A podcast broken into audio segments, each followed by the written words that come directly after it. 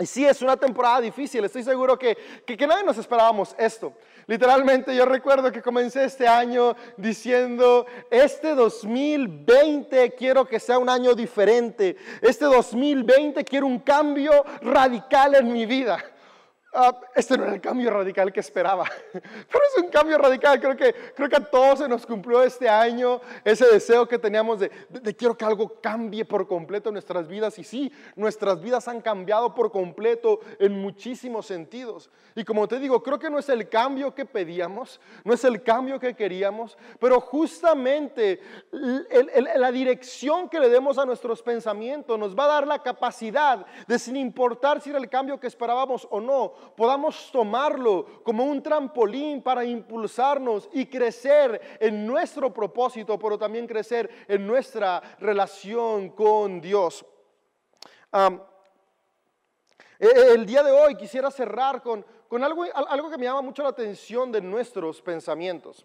Sabes, algo que, que suele pasarnos muy a menudo a los seres humanos es que tendemos a recordar de manera muy fácil situaciones negativas de nuestra vida o experiencias negativas de personas con las que vivimos a nuestro alrededor y muy difícilmente recordamos con la misma facilidad las cosas positivas. Por ejemplo, tuviste un día complicado, discutiste con tu pareja, se duermen enojados, al día siguiente amanecen contentos, parece que todo está bien. Durante el siguiente día, eh, tal vez regalaste flores o se hicieron un desayuno, una comida, qué sé yo, algo positivo, bueno, se dijeron palabras de amor. Y, pasan dos, tres días y hay un conflicto. En el conflicto lo primero que viene a nuestra mente no es ni las flores que nos dieron o el desayuno que nos prepararon o el regalo sorpresa que nos entregaron. No, no, no, no. Lo primero que nos viene fue esa discusión de hace cinco, de hace diez días que trae como, como carbón a la llama de, de, de la discusión que está por comenzar. Porque nuestra mente de alguna manera tiende a recordar más las cosas negativas que las cosas positivas. Ahora, esto es neurociencia, al final de cuentas, es la manera en la que funciona nuestro cerebro. Hace tiempo un grupo de investigadores estuvieron estudiando esto y, tenían esta, duda, ¿no? ¿Por qué tendemos a recordar más fácil lo negativo que lo positivo? Por ejemplo, ahorita en esta temporada perdemos nuestro trabajo y tendemos a recordar otras veces que hemos perdido nuestros trabajos, en lugar de recordar cómo hemos construido o obtenido trabajos. Y es que si cuando perdemos nuestro empleo, en lugar de recordar cómo lo llegamos a perder hace uno, dos, tres años, recordáramos cómo lo ganamos, tendríamos expectativa y pensaremos, ok, sí lo perdí, pero tengo la capacidad de volver a encontrar uno. Sin embargo, como nuestra mente recuerda más, de una manera más fuerte lo negativo, Estamos recordando todo lo negativo que nos pasó atrás. Y, y, este es un ejemplo de otras cosas. A mí me ha pasado muy seguido, ¿no? Este te ha pasado también que cuando estamos en una crisis recordamos otras crisis y nos frustramos un poco más y vamos perdiendo la esperanza y la expectativa. Y esto, algo que descubrieron es que hay, hay una sustancia que segregamos los seres humanos cuando tenemos momentos críticos. Hay una hormona que, que, segrega nuestras glándulas adrenales que se llama la hormona noradrenalina. noradrenalina. Y, esta hormona se le conoce como la hormona de la lucha o la huida.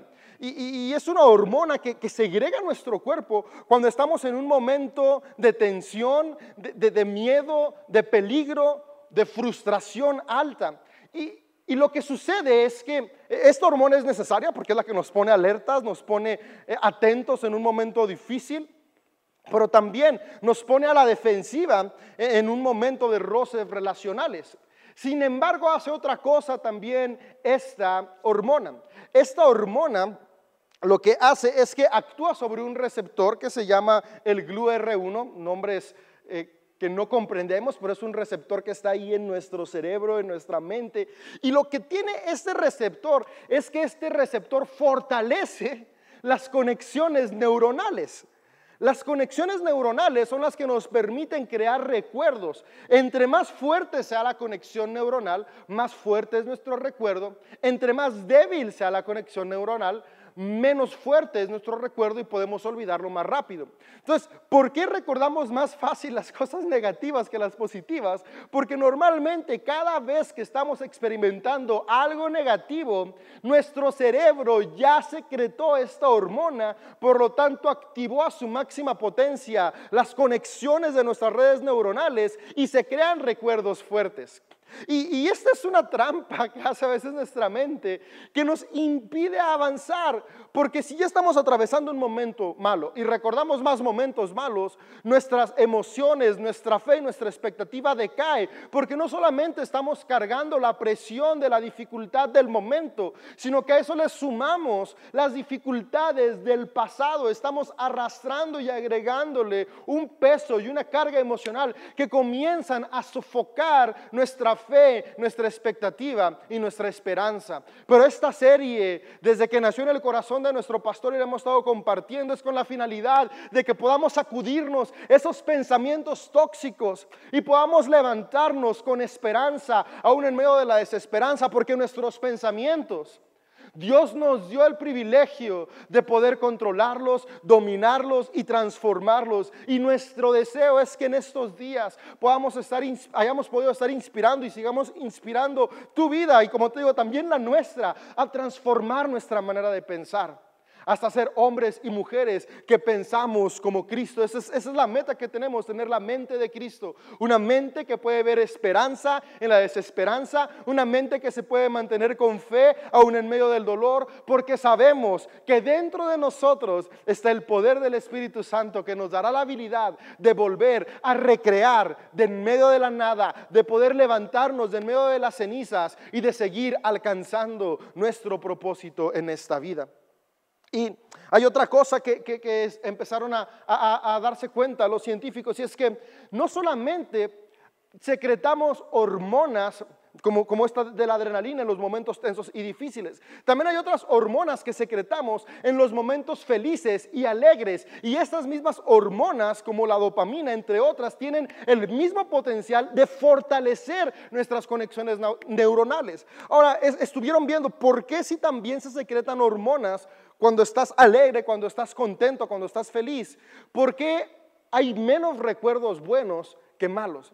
Y la cosa que estuvieron viendo es que tiene que ver con la atención que le ponemos a lo que nos sucede. Normalmente tendemos a creer que lo bueno que nos sucede es parte de la vida y perdemos el enfoque de agradecimiento y de emoción. Y como no nos emociona cuando algo bueno pasa, no se crean redes neuronales. Llega el sábado, te pagan tu cheque y como es algo que estás recibiendo cada semana, ya no te emocionas como el primer día que recibiste tu primer cheque. Sin embargo, si tú y yo cambiamos nuestro enfoque y nos volvemos agradecidos aún con cosas pequeñas, nuestro cerebro se va a emocionar, nuestro cuerpo va a comenzar a segregar hormonas que van a fortalecer nuestro cerebro y crear anclas fuertes también para los pensamientos positivos. Y es justamente lo que hoy quiero platicarte, cómo poder crear, cómo poder fortalecer los pensamientos positivos en nuestra vida en medio de las dificultades. Y, quisiera platicarte una historia de Jesús y sus discípulos. Esta historia está narrada en Marcos. Marcos es el evangelio más antiguo que tenemos, es el primer evangelio que se escribió. Y Marcos nos relata una historia muy buena y que, nos va a traer una gran enseñanza en estos días. Cuando la, la leí pude ver cómo en esta temporada podemos aplicar esos principios a nuestra vida y pude identificarme tanto con los discípulos de Jesús, pero también pude agradecer tanto que el corazón que Jesús tuvo con sus discípulos es el mismo que hoy tiene contigo y conmigo.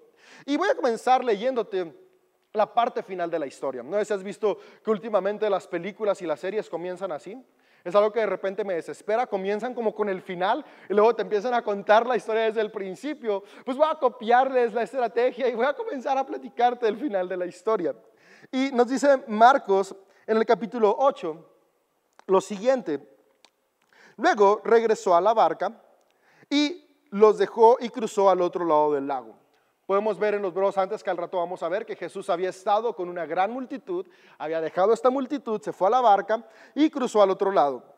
Ahora, lo interesante de esta historia es que versos antes, lo que acaba de suceder, es no solamente Jesús dio una enseñanza épica, sino que Jesús hizo un milagro grandioso. Estaba una gran multitud de personas, el relato nos dice que más o menos cuatro mil hombres, más mujeres y niños, se aproxima que había entre 15 mil y 20 mil personas en este lugar escuchando a Jesús y no tenían comida. Jesús toma unos panes, unos peces, los multiplica y todos comen. Ese es un milagro extraordinario. Un montón de personas han comido con solo unos pocos panes y unos peces. Entonces terminan este tiempo de enseñanza, terminan esta super banquete con un montón de personas y Jesús se va con sus discípulos, va en la barca y sucede lo que viene en historia. Los discípulos ya estaban en la barca con Jesús y se habían olvidado de llevar comida. Solo tenían un pan en la barca. Mientras cruzaban el lago, Jesús les advirtió, atención, tengan cuidado con la levadura de los fariseos y con la de Herodes. Al oír esto, comenzaron a discutir entre sí, pues no habían traído nada de pan. Jesús supo lo que hablaban, así que les dijo, ¿por qué discuten por no tener pan? ¿Todavía no saben ni entienden? Tienen el corazón demasiado endurecido para comprenderlo. Tienen ojos y no pueden ver. Tienen oídos y no pueden oír. ¿No recuerdan nada en absoluto? Cuando alimenté a los cinco mil con cinco panes, ¿cuántas canastas con sobras recogieron después? Doce, contestaron ellos. Y cuando alimenté a los cuatro mil con siete panes, ¿cuántas canastas grandes con sobras recogieron? Siete, dijeron. ¿Todavía no entienden? les preguntó Jesús. Hay una pregunta clave que les hizo Jesús y es la frase que hoy quisiera que se quedara en tu corazón este día. Les dice, ¿no recuerdan nada en absoluto? Los discípulos hacía unas horas acababan de experimentar un milagro extraordinario. Y unas horas después de este milagro, ya estaban volviendo a tener duda e incertidumbre sobre cómo le iban a hacer para comer todos ellos, o sea, Jesús y los doce, trece personas con un solo pan. Hacía unas horas, con siete panes, entre 15 y 20 mil personas habían comido. Y unas horas después estaban preocupados de si con un solo pan 13 personas iban a alcanzar a comer. Por eso Jesús les dice, no recuerdan nada en absoluto. Y, y, sé que voy a la mitad del mensaje y no te lo dije al principio, pero como titulé este mensaje es, no se te olvide recordar. Y son las palabras que quiero que se queden en tu corazón. No se te olvide recordar. Básicamente le está diciendo Jesús a sus discípulos, ¿por qué se les olvida recordar? ¿Por qué no recuerdan lo que yo he hecho en sus vidas? Lo que yo he hecho alrededor de las personas que están cerca de mí. ¿Por qué tienen temor? ¿Por qué mejor no recuerdan todo lo que yo he hecho y eso les da esperanza y expectativa? Y es que a sus discípulos les pasó lo mismo que a ti y a mí nos ha pasado. Y hay algo más extraordinario.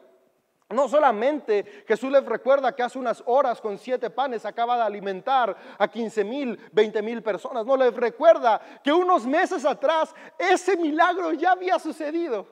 ¿Sabes? Si es que estamos leyendo el relato de Marcos 8, pero en Marcos 6 podemos ver que Jesús ya había alimentado a una multitud de 5 mil hombres, más mujeres y niños, entre 20 y 25 mil personas. Y, algo que me sorprende mucho es que si tú y yo leemos los relatos, podemos ver en Marcos 6 cómo Jesús multiplica los panes, alimenta a toda esta multitud y meses después vuelven a estar en la misma situación. Y, en lugar de que los discípulos dijeran, Jesús, cuando, Jesús les dice, hey, tengo compasión de ellos, vamos a darles de comer, y en lugar de que dijeran, claro que sí, a ver, vamos a empezar a buscar dónde hay uno o dos panes, porque hace unos meses ya lo hiciste, Jesús. No, no, no, vuelven a preguntar, y Jesús, ¿Cómo esperas que lo hagamos? Porque habían olvidado lo que Jesús había hecho. Y puedes decir, bueno, pasaron meses, tal vez habían tenido eh, muchas otras experiencias a lo largo de esos meses y por eso no lo recordaban, se les fue la onda. Pues sí, de 12 ninguno lo recordó, vale, es válido, pero, pero, pero en este momento en la barca no han pasado meses, han pasado horas. Y Jesús les dice, no pueden recordar lo que hice hace unas horas y lo que hice hace unos meses. Por eso les dice, cuando alimenté cinco mil y, les recuerda, ¿hasta cuánto sobró? Estos 12 canastas. Y ahorita que acabamos de alimentar a los cuatro mil hombres más mujeres, ¿cuánto sobró? Siete canastas, diciéndoles, ¿por qué se preocupan? Si con siete panes alimenté a una multitud, ¿creen que no puedo alimentar a todos ustedes con el único pan que traen? Y, y la, frase de Jesús es esta, ¿por qué no recuerdan nada en absoluto? Y, yo he estado en ese lugar de los discípulos. Especialmente en esta temporada, si te soy honesto, hay días que mis tiempos de oración son más tiempos de desahogo y queja ante Dios. Y, Dios es un Padre bueno y Él no se agüita de que el externes tu corazón. Pero poniéndome a meditar, me he dado cuenta que he estado en el mismo lugar que los discípulos de Jesús. He estado olvidando todo lo bueno que ha habido en mi vida. Y le he estado dando un peso y magnificando todo lo malo de mi pasado para traerle aún más peso a la negatividad de mi presente y las dificultades de mi presente. Pero algo que me encanta es que Dios siempre nos habla con amor, Dios siempre nos habla en el momento preciso. Y, justo hace unas semanas, cuando estaba con una carga emocional súper fuerte, donde sentía que todo era fracaso, donde sentía que todo era pérdida, que todo era dolor, que no había esperanza, pude recordar que en Jesús siempre hay esperanza. Y pude recordar que mi pasado no solamente está lleno de fracasos, mi pasado también está lleno de aciertos. Mi pasado no solamente está lleno de momentos difíciles, mi pasado también está lleno de momentos buenos. Mi pasado no solamente está lleno de, oraciones no contestadas, porque sí, hay oraciones que no he visto la respuesta que espero. Pero en mi pasado también hay un montón de oraciones que se han sido contestadas y milagros que he visto. Y me di cuenta que estaba igual que los discípulos. No estaba recordando todo lo bueno, todos los milagros, todo el amor que Dios había mostrado en mi pasado. Y en mis pensamientos únicamente estaba lo malo. Y estas palabras de Jesús me cayeron a mi corazón. ¿Por qué no puedes recordar? Dije, no puede ser. Y en ese momento comencé a cambiar mis pensamientos. Esta serie me ha ayudado mucho y espero que también a ti a ser consciente de la importancia que tienen mis pensamientos, porque mis pensamientos son e, e, es eso que me lleva a recordar y tú y yo tenemos control sobre lo que recordamos. Y Jesús estaba animando a sus discípulos a que recordaran los milagros que había hecho, porque cuando recordamos la fidelidad de Dios en el pasado, podemos tener esperanza para nuestro futuro, sin importar que nos encontremos en adversidad o en necesidad. Y esta historia me gusta mucho. Eh, de, hecho, este milagro es, es muy importante. Y es tan importante que es el único que se encuentra relatado en los cuatro evangelios. Eh, eh, cada evangelio, cada, cada, uno de los autores nos cuenta su perspectiva de Jesús. Y, todos nos cuentan los milagros que, desde mi opinión, más impactaron sus vidas del escritor o, o más, más fortalecían lo que querían presentarnos de Jesús. Entonces por eso encontramos distintos milagros y distintas partes de la vida de Jesús en cada uno de los distintos evangelios. Sin embargo, este milagro de la multiplicación de los panes es el único milagro que todos los autores de los evangelios decidieron que era importante y está presente en cada uno de ellos. Y, una de las cosas que a mí me llevan a pensar y especular por qué este evangelio está en todos, por qué es tan importante, es porque este milagro nos permite ver que Jesús está interesado en lo que tú necesitas. Jesús está interesado en suplir tus necesidades. Sabes, Jesús no solamente está interesado porque tu alma se fortalezca. Jesús no solamente está interesado en tu vida espiritual. Jesús está aún más interesado en tu presente, en tu ahora, en tus necesidades, lo que hoy mueve tu corazón. Lo que hoy inquieta tu alma, también inquieta el corazón de Dios, porque Él es un Padre empático que desea suplir tus necesidades. Y por eso me gusta, este milagro está en todos los evangelios. Y es un milagro en el cual personas, Jesús nunca les dijo sus pecados son perdonados, no nos habla de la espiritualidad. No son personas que el milagro que recibieron fue una transformación de vida. No, el milagro que recibieron fue alimento para saciar su necesidad del presente. Y eso a mí me llena de esperanza porque me habla de un Dios bueno que está interesado en saciar nuestra necesidad de hoy. Yo no sé cuál es la necesidad que tú hoy tienes, pero sí sé que el corazón de Dios es que tú puedas saciarla, que tú puedas poder eh, tener todo aquello que necesitas para poder estar pleno, para poder estar completo y seguir avanzando en la vida. Y, y la cosa que yo he estado viendo no es que Jesús no quiera hacer las cosas. Es que en esta vida, en este mundo, Dios nos dio un regalo que se llama libre albedrío. La libertad.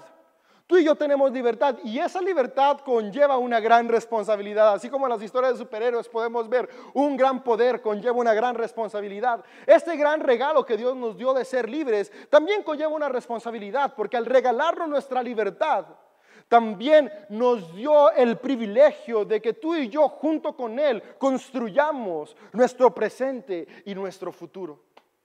Y, la buena noticia es que Dios está dispuesto y está presente para transformar todo lo que está a nuestro alrededor en más que suficiente para avanzar en medio de cualquier situación. Quien necesita cambiar el día de hoy somos tú y yo. En CDO siempre hemos enseñado, la oración no es para cambiar el corazón de Dios, la oración es para cambiar nuestro corazón y nuestra perspectiva, porque Dios siempre está dispuesto a ayudarnos, a proveernos, a estar ahí para nosotros. Y esta historia de los panes y los peces nos deja muy, de una manera muy clara cómo es que Dios actúa en nuestra vida y cómo nuestros pensamientos son tan importantes. Y fíjate, te, te, la voy a leer y vamos a ir ahí encontrando los principios para aplicar en nuestra vida, no solamente el día de hoy, sino cada día de nuestras vidas para poder transformar nuestros pensamientos. Y ahora sí voy a al versículo 1 de Mateo 8, digo de Mateo de Marcos 8. En esos días se reunió otra gran multitud y de nuevo la gente quedó sin alimentos. Dice otra vez una gran multitud haciendo referencia a Marcos 6, donde nos cuenta el relato de la primera multiplicación de los panes. Jesús llamó a sus discípulos y les dijo, siento compasión por ellos. Han estado aquí conmigo durante tres días y no les queda nada para comer.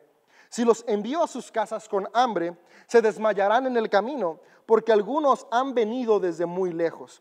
Aquí el primer principio o la primera idea que, me lleva a, a pensar y que me gustaría que meditáramos es que lo que mueve el corazón de Jesús es la compasión. En nuestros momentos de dificultad necesitamos recordar que Jesús tiene compasión por cada uno de nosotros. Pero la compasión de Jesús no es igual a la compasión humana.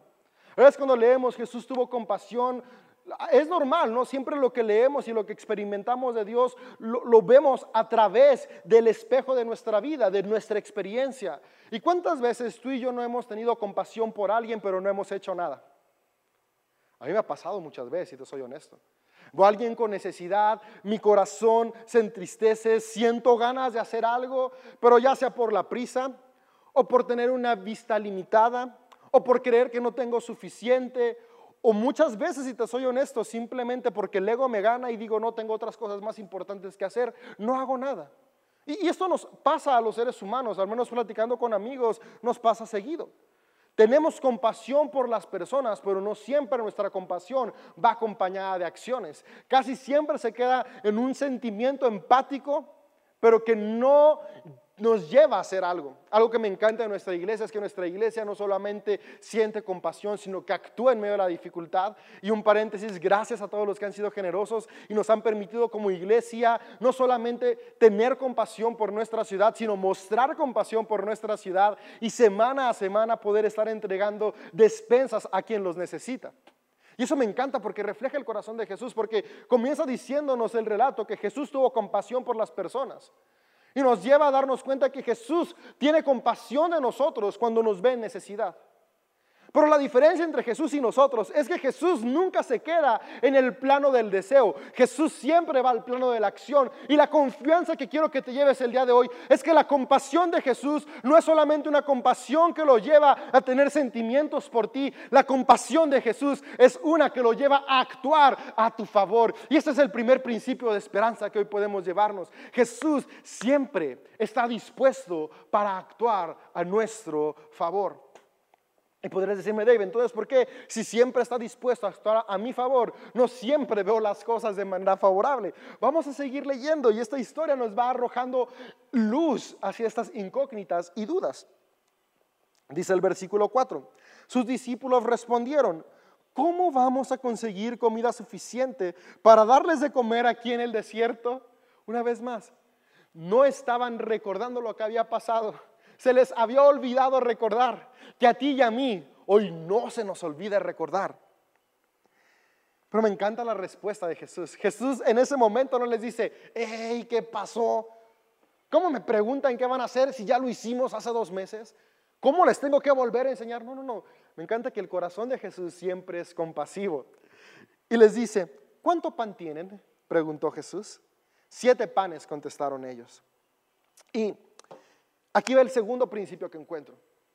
Y es que en medio de las dificultades, tú y yo normalmente tendemos, bueno, la humanidad, no quiero generalizar, tal vez tú que estás en la pantalla viéndome, no te ha pasado lo mismo que a mí, pero al menos a mí y a la mayoría de la humanidad algo que nos tiende a pasar en las dificultades es que nuestra mente se llena de pensamientos de cómo vamos a salir de adelante si no tenemos nada para hacerlo. ¿Cómo vamos a lograr salir de esta pandemia si no tenemos las herramientas, los recursos necesarios para avanzar? ¿Cómo voy a empezar un negocio si no tengo nada? ¿Cómo voy a mantenerme en mi trabajo si tal vez cierren? Y estamos pensando el cómo de una manera fatalista. Y me llama la atención cómo aquí Jesús les cambia la pregunta. Y, y este es el primer, la primera cosa práctica que tú y yo podemos hacer. Jesús les lleva del pensar ¿De dónde sacaremos pan en esta situación? Los lleva a pensar cuánto pan tenemos ahora. Y es que tú y yo normalmente pensamos de manera pesimista, pero la mente de Cristo nos lleva a cambiar nuestro pensamiento y empezar a pensar de manera optimista. Sabes, hay un dicho muy popular que dice que cualquier persona tiene la habilidad de ver el vaso medio vacío o medio lleno. Nuestra naturaleza, nuestra mente ego, la que se le olvida recordar las cosas buenas de la vida, siempre ve el vaso medio vacío. ¿De dónde voy a sacar suficiente para? Sin embargo, la mente de Cristo, la que está llena de esperanza, de fe y expectativa, a la cual estamos llamados tú y yo y cada ser humano a vivir, ve siempre el vaso medio lleno y no se preocupa por cuánta agua hay, sino se preocupa por agradecer que hay agua y esa agua en las manos de Jesús es más que suficiente. Y es lo que Jesús les dice, hey, no se preocupen por ver dónde va a haber pan suficiente. Preocúpense por cuánto pan tienen hoy ustedes en sus manos. Porque recuerden que con lo que hay en sus manos, por poco que parezca, cuando es bendecido por mí, es más que suficiente, no solo para suplir su necesidad, sino para que sobre y bendiga a otros. Hoy yo quiero animarte a que tú y yo podamos cambiar nuestra manera de pensar. Y en lugar de ver nuestra situación actual de manera fatalista, de manera negativa, podamos comenzar a verla de manera positiva. Ahora, esto no es fácil, te lo digo por experiencia. Yo cada día lucho con mis pensamientos. Pero no estamos solos. Jesús siempre está con nosotros y es un verso que te he dicho a lo largo de esta serie y siempre lo tengo en mi mente. Cuando Jesús dice, en el mundo tendrán dificultades y problemas, pero confíen porque yo he vencido al mundo. Cada día cuando estoy luchando con mis pensamientos negativos, con mis pensamientos fatalistas, cada vez que me estoy dando cuenta que estoy viendo el vaso medio vacío en lugar de medio lleno, comienzo a luchar recordando que no estoy solo. El que ya ha vencido está conmigo y eso me ayuda a darle vuelta a la misma situación y dejar de verlo medio vacío y empezar a verlo medio lleno. Y sabiendo que aunque no está lleno, eso medio lleno, ese chorrito en las manos de Jesús es más que suficiente. Y yo hoy espero que tú puedas estar determinado a cambiar también ese enfoque en tu manera de pensar. Podamos empezar a agradecer lo que tenemos en nuestras manos el día de hoy. Porque eso que hoy tenemos, un pequeño negocio, Un empleo, tal vez aún no es el que queremos, pero ya estamos en un empleo. Eh, en la casa, tal vez aún no tienes la casa de tus sueños, pero tienes un techo donde vivir. Tu transporte tal vez aún no es el coche que deseas, pero ya tienes una moto o una bicicleta. Si empezamos a ver eso que tenemos, a valorarlo, a apreciarlo y ponerlo de manera útil para avanzar a nuestro propósito, Dios hace lo que sigue. Tú y yo hacemos lo posible, Dios siempre hace lo imposible. Yo he podido experimentar eso en mi vida. La cosa es que en los momentos difíciles me pasa como los discípulos. Se me olvida recordar que hoy a ti y a mí no se nos olvide recordar. Nuestros pensamientos determinan nuestras acciones. ¿Sabes? Si los discípulos de Jesús hubieran pensado de una manera optimista, cuando Jesús les dijo, denle de comer, no hubieran esperado que Jesús les preguntara cuánto pan tienen. Su respuesta inmediata hubiera dicho, Jesús, aquí hay siete panes, ¿qué vas a hacer con ellos hoy? ¿Cómo nos vas a sorprender hoy? Ese es mi deseo. De verdad, yo estoy trabajando con mi vida para poder tener esa actitud y poder cada vez que esté en una dificultad, en lugar de quejarme y decirle, Dios, ¿de dónde va a salir? Poder buscar qué es lo que sí tengo hoy y decirle, Dios, con esto que tengo, poquito, casi nada, ¿cómo me vas a sorprender? ¿Qué vamos a hacer? Y, y mi deseo es que tú y yo podamos tener esa mentalidad. Entonces Jesús Voy a seguirte leyendo. Le dijo a la gente que se sentara en el suelo. Luego tomó los siete panes, dio gracias a Dios por ellos, los partió en trozos y se los dio a sus discípulos, quienes repartieron el pan entre la multitud. También encontraron unos pescaditos, así que Jesús los bendijo y pidió a sus discípulos que los repartieran. Oh, esta parte me fascina. Algo importante aquí. Cuando Jesús les preguntó qué tenían, lo que Jesús pidió fue pan. Les dijo, ¿cuántos panes tienen? Y ellos dijeron, tenemos siete panes. ¿Qué son siete panes para alimentar a una multitud? Nada. Tal vez eh, el día de hoy tú estás viendo con qué vas a enfrentar tus retos actuales. Cada uno enfrentamos distintos retos, salud, economía, relaciones espiritualidad y tal vez lo que tienes sientes que no es suficiente para afrontar esos retos, pero estamos viendo que vamos a cambiar nuestra manera de pensar y a darnos cuenta que eso que tenemos en las manos es más que suficiente. Pero fíjate lo que cambia cuando nuestra perspectiva y nuestros pensamientos cambian. Los pensamientos de los discípulos cambiaron en este momento porque se acordaron, se acordaron de lo que Jesús ya había hecho y, pusieron lo que tenían en las manos de Jesús. y me encanta lo que dice el versículo, dice, cuando empezaron a repartir el pan entre la multitud, encontraron unos pececitos. Y esto lo que me habla es que había más que panes. En un principio ellos pensaban que lo único que tenían eran panes. Pero cuando empezaron a cambiar su perspectiva, su manera de ver, su manera de pensar, y se pasaron del lado pesimista al lado optimista, se dieron cuenta que había algo más que panes, también había peces y el menú creció. Y es que esto es lo sorprendente cuando cambiamos nuestra manera de pensar. Sabes, cuando estamos pensando de una manera negativa, vemos borroso las cosas buenas que hay de nuestra vida. Por ahí dijo una profeta de la cumbia, Abre los ojos, mira hacia arriba, disfruta las cosas buenas que tiene la vida. Porque cuando no estamos disfrutando lo bueno que tiene la vida y estamos con una actitud pesimista, vemos lo que sí tenemos de manera borrosa. Y es que pasa esto, minimizamos lo que tenemos, incluso hasta lo olvidamos. Así como habían olvidado que también había peces, no solamente panes. Pero cuando su mente cambió y empezaron a valorar lo que sí había, poco a poco vamos dándonos cuenta que tenemos algo más. Y eso más lo ponemos otra vez en las manos de Dios y hay más herramientas para seguir avanzando. Yo quiero recordarte que tienes lo suficiente para salir adelante. Ahora, tener lo suficiente no significa tengo lo que quiero. Y de verdad, yo estoy ahí, yo cada día estoy luchando. Yo tengo sueños bien grandes, tengo deseos muy, muy grandes para mi vida personal, para la vida de mi familia. Y a veces cuando veo mis recursos digo, no va a alcanzar.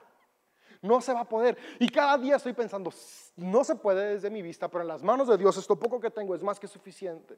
Y poco a poco voy dándome cuenta de más y más recursos que hay a mi alrededor, que hay dentro de mí. Porque sabes que podemos perder cosas a nuestro alrededor, pero la habilidad que Dios ha puesto en tu interior, nadie ni nada te la puede quitar.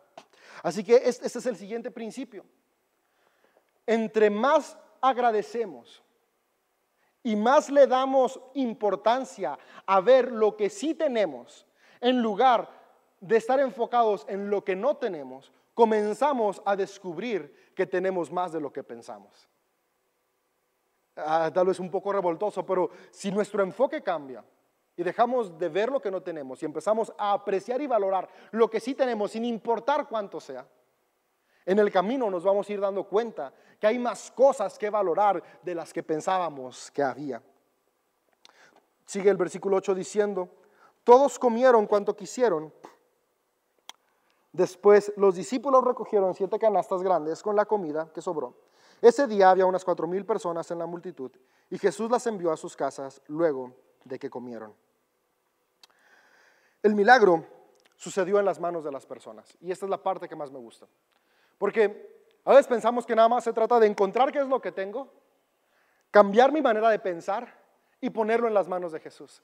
Pero acuérdate que nuestro pensamiento determina nuestras acciones. Entonces sí, ya habíamos visto, el primer plano es el plano de los pensamientos y primero tenemos que transformar nuestra forma de pensar, transformar la manera en la que estamos viendo nuestra situación, transformar la percepción que tenemos de nosotros y de los recursos que hay en nuestras manos. Pero después lo que sigue para ver el milagro es actuar de acuerdo a este nuevo pensamiento con lo que hay en nuestras manos. Me sorprende que en la historia no fue Jesús el que estuvo repartiendo el pan a las personas. No, Jesús no dijo, hagan una fila y vayan pasando por su pedacito de pan, que hubiera sido igual de milagroso. Un poco de pan, la fila interminable, el pan nunca se agota, milagroso. Pero Jesús nos está dejando una enseñanza, porque Jesús siempre nos enseña. Y la enseñanza es que el poder de Dios en ti te da la habilidad para que el milagro suceda en el proceso y en tus manos. Y eso nos recuerda que Jesús hace lo sobrenatural, pero tú y yo hacemos lo natural. Sabes, el milagro de los panes sucedió en las manos de las personas. Mientras el pan se iba repartiendo, el pan se iba multiplicando. Y no solamente fueron los doce, ¿te imaginas cuántas horas hubieran tenido que gastar para que los doce discípulos de Jesús repartieran el pan? No, no, no, el pan se fue repartiendo de mano en mano, de mano en mano. Personas que tal vez era la primera vez que escuchaban a Jesús. Mientras partían el pan bendecido por Dios, se iba multiplicando. Porque Dios no necesita que seas un ser extraordinario para actuar, solamente necesita que seas una persona dispuesta a cambiar su pensamiento y dispuesta a actuar de acuerdo al pensamiento que Él nos da. El milagro siempre está en el proceso. El milagro siempre está en el proceso y todos formamos parte de ese proceso. Yo hoy quiero animarte a que uno de los pensamientos más importantes que tiene que cambiar es el pensamiento de que sepas que tú puedes hacerlo. No tienes que esperar a que el gobierno te lo dé. No tienes que esperar a que alguien más lo haga por ti. No tienes que esperar a que Dios baje de manera mágica y haga las cosas por ti. Dios en ti te da la habilidad para que tú y yo podamos hacer todo lo necesario para alcanzar nuestro propósito en esta tierra. Recuerda, lo que tienes en tus manos es más que suficiente. Hay que cambiar la manera en la que los vemos. Que no se te olvide recordar Recuerda lo que tienes, recuerda lo que Dios ha hecho, dale valor y agradece. Nuestra actitud, nuestros pensamientos determinan siempre el rumbo de nuestra vida. Y quisiera cerrar leyéndote eh, una porción que está en Filipenses. Y esta es la que nos va a llevar al plano práctico, porque sí es muy bonito, ¿no? Poder recordar lo que Dios hizo, poder darle valor a lo que hay en nuestra mano y estar dispuestos a actuar. Pero del deseo a la acción hay un gran camino. Y es que muchas veces, especialmente después de escuchar un mensaje que nos inspira, decimos, ahora sí. Pero llega el lunes, el martes, el miércoles, la vida, las dificultades, nos vamos estampando y se nos olvida recordar lo bueno. Y es que para recordar lo bueno, para que no se nos olvide recordar lo importante, no basta con tener un buen deseo, tenemos que actuar a favor de hacerlo. Y aquí es donde entra lo práctico con lo que quisiera cerrar este mensaje. Y Filipenses 4, el verso 6 al 8, dice lo siguiente. Está Pablo escribiendo. No se preocupen por nada, en cambio, oren por todo. Muy bonito mensaje hasta que estamos en el momento de la preocupación. A menos yo, yo soy culpable de preocuparme un buen. Díganle a Dios lo que necesitan y denle gracias por todo lo que Él ha hecho. Y aquí me encanta que luego, luego Pablo empieza a hablar al nivel de los pensamientos. ¿Tienes preocupaciones? Empieza a cambiar el nivel de los pensamientos. No te preocupes, ora. Cambia tu pensamiento. Después, ¿cómo cambio ese pensamiento? Dígale a Dios lo que necesitan, es decir, no vas a ignorar tus necesidades, no te estamos diciendo ignora tu problema, no, no, no, no, no. Ve tus necesidades, ve tu dificultad, ve tu reto, pero con el enfoque correcto. Que tus pensamientos estén en el enfoque correcto. Y Pablo nos dice, denle gracias por todo lo que Él ha hecho. Y aquí nos está diciendo, no se te olvide recordar. Sí, sí, sí, dile tu necesidad. Recuérdale el reto que estás enfrentando hoy. Pero después el siguiente paso es, ahora tú, tú y yo vamos a recordar lo que ya ha pasado. Dale gracias a Dios por lo que Él ya ha hecho. Por eso una actitud de gratitud siempre es un, un abono muy bueno para los pensamientos positivos. Una actitud de gratitud nutre los pensamientos positivos en nuestra mente.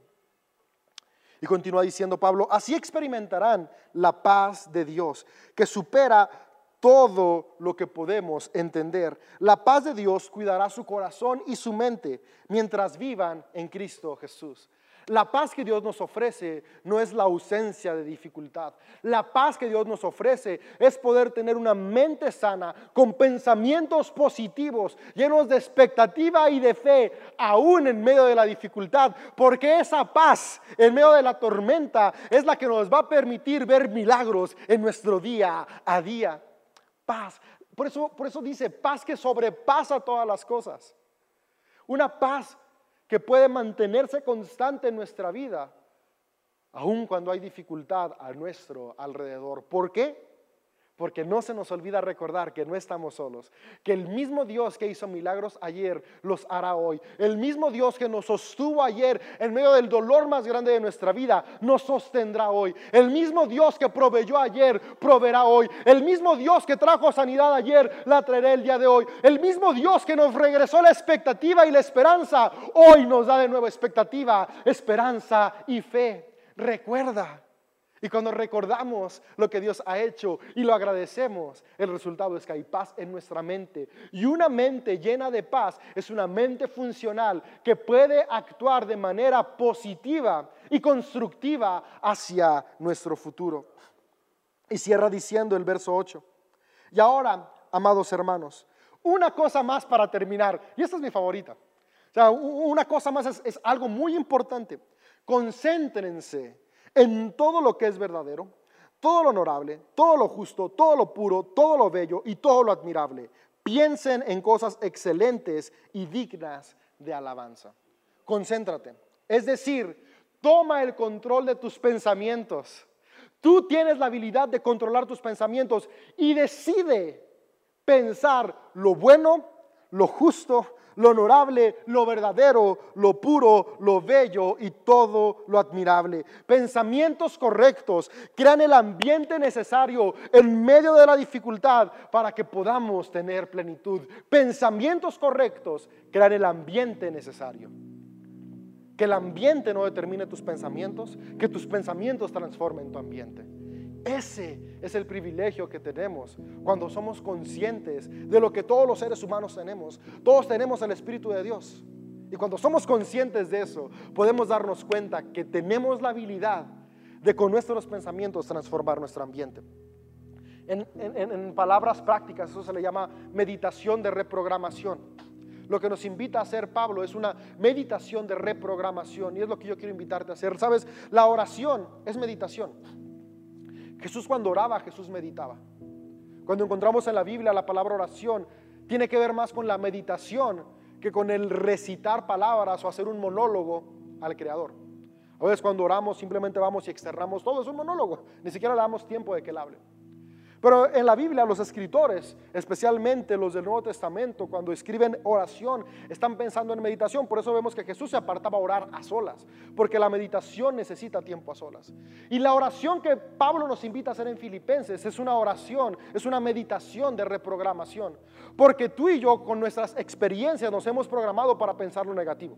Ya en el pasado no le dimos la importancia necesaria a lo bueno y por eso en nuestra mente hay conexiones neuronales tan fuertes, hacia recuerdos negativos, pesimistas. Pero hoy tú y yo tenemos la oportunidad de concentrarnos. Concentración es un ejercicio en la mente en la cual tú la sujetas. No la dejas que ande por donde quiera, la sujetas, tomas el control y le dices qué pensar. Tú eres el dueño de tu vida, no las circunstancias alrededor. Y la meditación de reprogramación es esto. Y es lo siguiente. Hace unos años yo comencé a practicarla y ha traído un impacto increíble a mi vida. Y si tú deseas hacerlo, quisiera tomar unos momentos para, para explicarte cómo es esta meditación de reprogramación, esta oración que nos transforma. Voy a sentarme porque es importante que estés sentado. Y lo que quiero animarte es que cada día busques un lugar tranquilo, solo, te sientes, te acuestes y, y puedes comenzar con cinco minutos. Y lo que Pablo nos dice primero es, oren por todo y concéntrense en lo bueno. La meditación de reprogramación es aquella en la cual somos conscientes de lo negativo y después somos conscientes de lo positivo. Y básicamente Pablo nos dice, díganle a Dios lo que necesitan y después denle gracias por lo que han hecho. Es decir, somos conscientes de nuestros problemas, no los ignoramos, porque ignoramos no los soluciona. Pero no nos concentramos en el poder que tiene el problema sobre nosotros, sino en el poder que Dios tiene sobre el problema. Y ese poder lo ha depositado en ti para que tú actúes sobre el problema. Y la meditación de reprogramación es hablarle a lo negativo y eliminarlo, y después hablarle a lo positivo y fortalecerlo, que es básicamente lo que Pablo nos dice. Tal vez hoy estás batallando con falta de esperanza. La reprogramación es, respiras, exhalas. ¿Esto por qué? ¿Por qué la respiración es importante? Porque nos lleva a ser conscientes del momento. Respira, escucha tu respiración, exhalas y después puedes decir la siguiente frase que el Espíritu Santo y mi voluntad sean uno para eliminar todo sentimiento de desesperanza. Soy consciente que tengo desesperanza, pero lo estoy eliminando. Estoy diciéndole a mi mente, hey, cambia tu pensamiento, elimina el pensamiento de desesperanza. Y después, vuelvo a respirar, exhalar para ser consciente que mi cerebro se oxigene. O sea, todo esto tiene una razón biológica. El cerebro se oxigena y se prepara para que algo suceda. Oxigeno mi cerebro y después digo, el Espíritu Santo y mi voluntad son uno para fortalecer la esperanza. El Espíritu Santo y mi voluntad son uno para eliminar hábitos destructivos. El Espíritu Santo y mi voluntad son uno para fortalecer hábitos virtuosos. Y ahí tú puedes ser específico. Elimino la falta de disciplina para hacer ejercicio, fortalezco la disciplina para hacer ejercicio. Puede sonarte incluso teto en el momento, pero créeme que tiene resultados. Es lo que Pablo nos invita, concéntrense en lo bueno, lo amable, lo justo. Vamos a concentrarnos en todo lo que Dios tiene. Es un ejercicio de reprogramación neuronal. El Espíritu Santo y yo somos uno. El Espíritu Santo y mi voluntad somos uno para eliminar todo pensamiento pecaminoso y el Espíritu Santo y mi voluntad somos uno para fortalecer todo pensamiento de vida. Y así tú puedes ir formulando tus propios decretos de reprogramación del pensamiento basados en lo que Dios tiene para ti. Sabes, es una herramienta que yo he podido experimentar y a través de la cual he podido ver el poder de Dios en mi vida. La oración a través de la meditación enfocándome, concentrándome en lo bueno, en lo justo. No se trata de concentrarte en el ideal, sino concentrarte en las promesas que Dios ya ha dado para tu vida. Que no se te olvide recordar que Dios es fiel. ¿Y cómo no se te va a olvidar siendo intencional? Cada día toma un tiempo para fortalecer en ti, agradecer en tu vida todo lo que Dios ha hecho. Que no se nos olvide recordar que Dios es bueno, que Dios es fiel y si Él lo hizo ayer, Él lo hará otra vez. Que tengas una excelente semana. Vamos a cambiar nuestra manera de pensar porque nuestros pensamientos determinan el rumbo de nuestra vida. Nos vemos.